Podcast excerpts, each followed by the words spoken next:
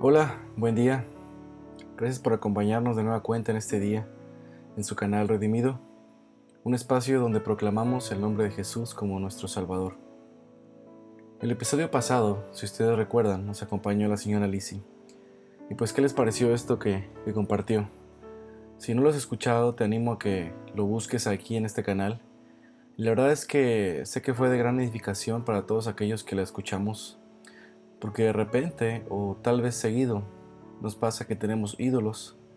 Aún conociendo del Señor tenemos ídolos, como el trabajo, nuestros hijos, nuestra esposa, nuestro esposo. Algunas veces el deporte o el gimnasio se vuelve algo principal en nuestras vidas. Y lo importante que debe tener en primer lugar nuestras vidas es el Señor. Y en nuestro andar diario fallamos así una y otra vez. No ponemos a Dios como centro de todo y eso se ve reflejado en nuestras vidas. Y a todos nos ha pasado, ¿no? Entonces, si tú te sientes o si tú sientes que hay algo en primer lugar antes que Dios, te invito a que escuches este episodio con la señora Lizzie y pongamos en práctica todo lo que nos aconseja. Muchas gracias. Y pues bueno, también aprovechamos este espacio para agradecer a cada uno de ustedes que escuchan estos mensajes. Por ahí en la aplicación en la cual subimos cada episodio, nos informa de qué lugar nos escuchan. Y he visto que de República Dominicana nos escuchan mucho, de Ecuador. Saludos a todos allá en Ecuador, se les extraña mucho. También en Estados Unidos nos escuchan, Venezuela, Dios los bendiga enormemente. Hasta Suiza llegan también nuestras transmisiones. Uruguay y Honduras. Muchas gracias a todos, Dios los bendiga a cada uno en sus vidas y vamos a seguir compartiendo estos episodios para que la palabra de Dios llegue a más lugares. Muchas gracias a todos y pues comenzamos. Bienvenido a tu canal Redimido. Testimonios, entrevistas, música, llevando su palabra a todo el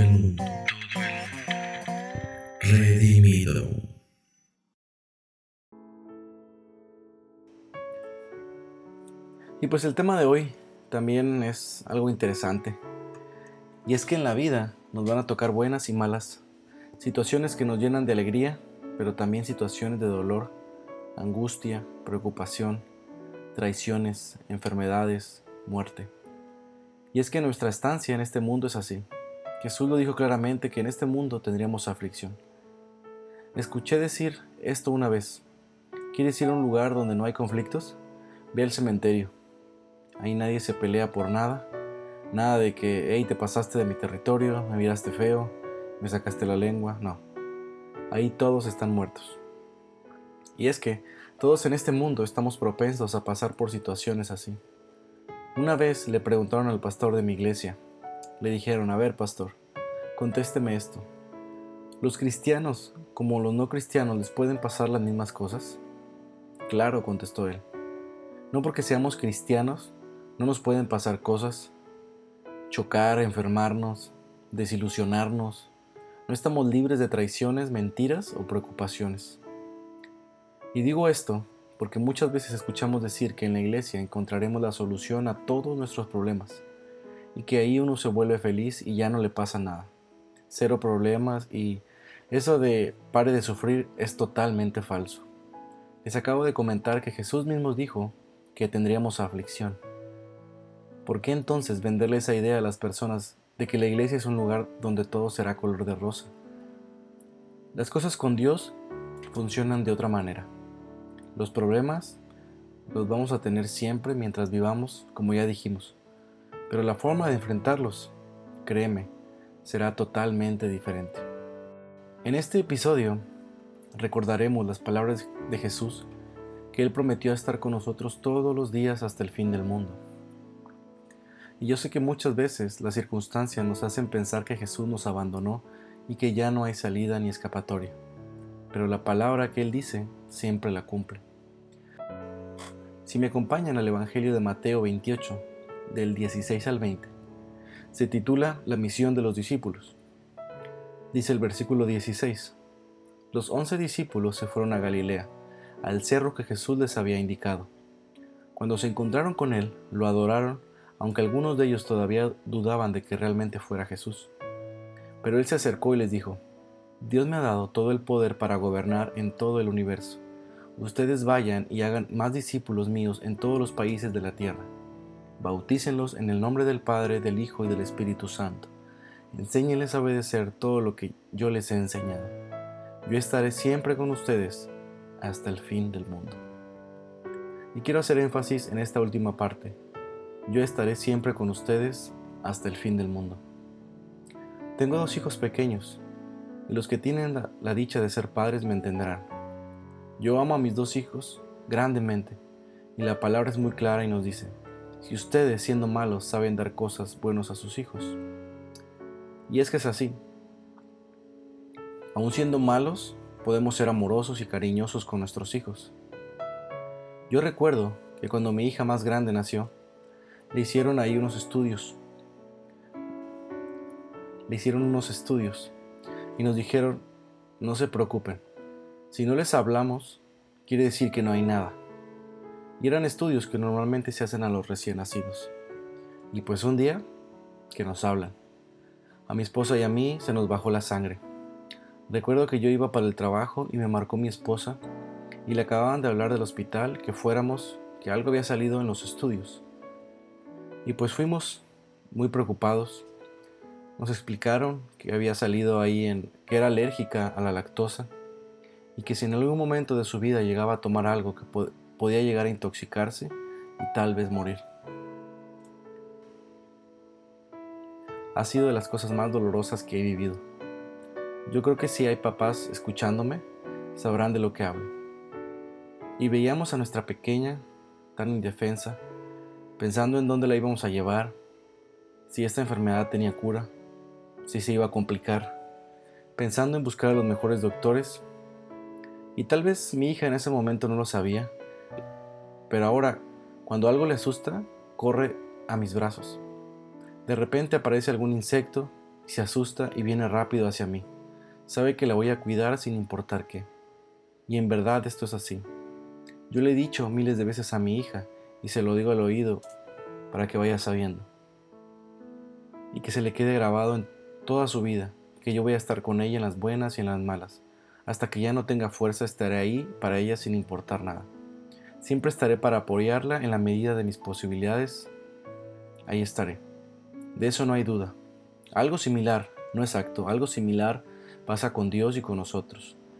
La palabra lo dice en Isaías 43:2. Cuando pases por las aguas, yo estaré contigo, y si por los ríos, no te negarán.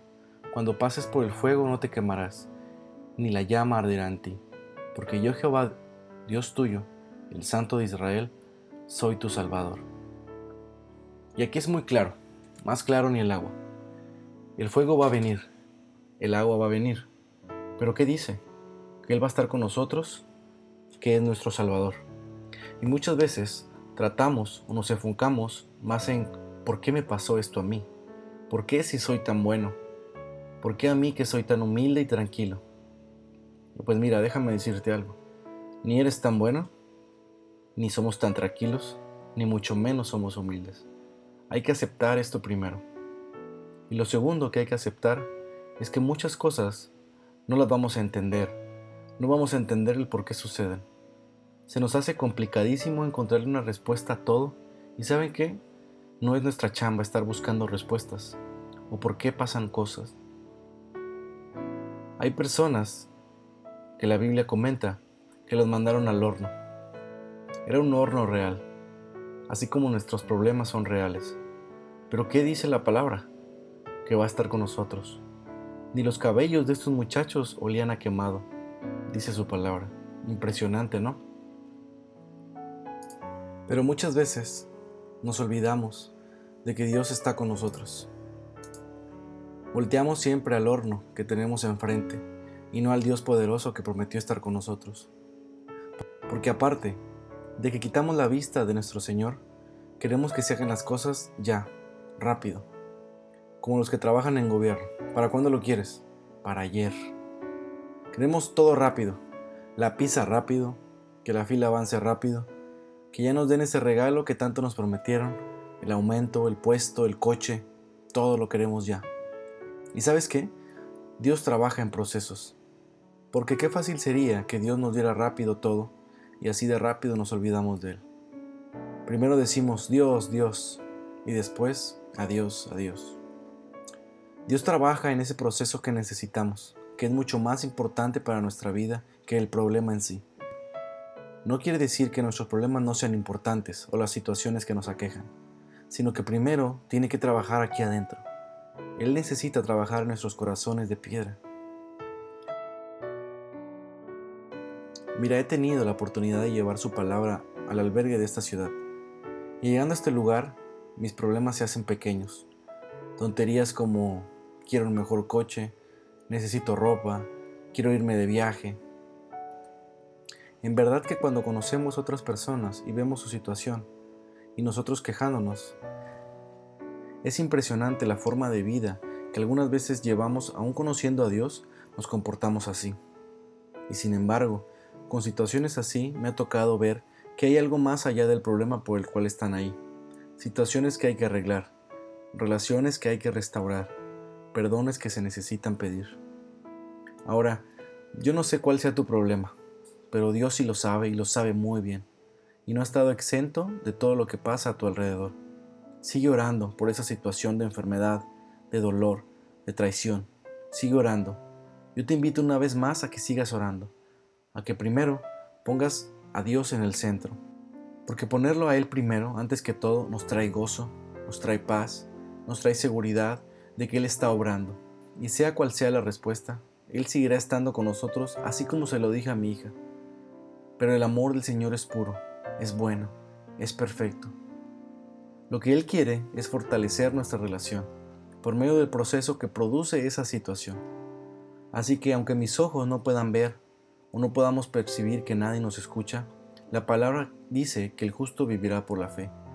Y yo le creo que Él está conmigo, esté donde esté. Él lo prometió y Él lo va a cumplir. Es imposible que nuestra vida no se vea llena de problemas o situaciones que afligen nuestro ser pero también podemos correr a los brazos de Cristo que siempre estarán abiertos para ti y para mí.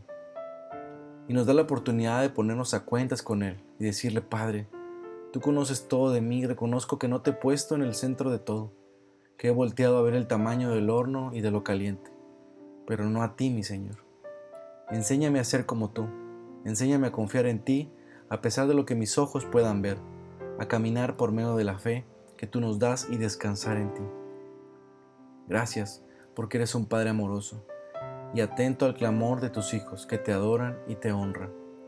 Gracias por amarme con ese amor tan puro y perfecto y por siempre estar conmigo. Yo te invito a que si tú tienes una carga, a que si tú tienes algo que has estado cargando durante mucho tiempo, esa mochila que tanto pesa, se la entregues al Señor. Yo no sé qué sean, pero a veces ocultamos cosas o pretendemos ocultar cosas, pero Dios lo ve todo. Pero yo te invito una vez más a que reconozcamos que Él es nuestro Señor, que fuera de Él no tenemos nada, no somos nada, que necesitamos de Él todo el tiempo para tomar decisiones, para saber cómo llevar nuestra vida. Que le pidamos perdón por las decisiones que hemos tomado sin consultarlo, sin primeramente ir con Él sin poner a Él como el centro de todo. Padre, perdónanos, Señor. Perdónanos porque hemos sido egoístas, porque solamente hemos pensado en nosotros, Señor, en nuestra familia, pero no te ponemos a ti primero delante de todas las cosas, Señor. Porque nuestro día a día, Señor, lo comenzamos como si no existieras, Padre.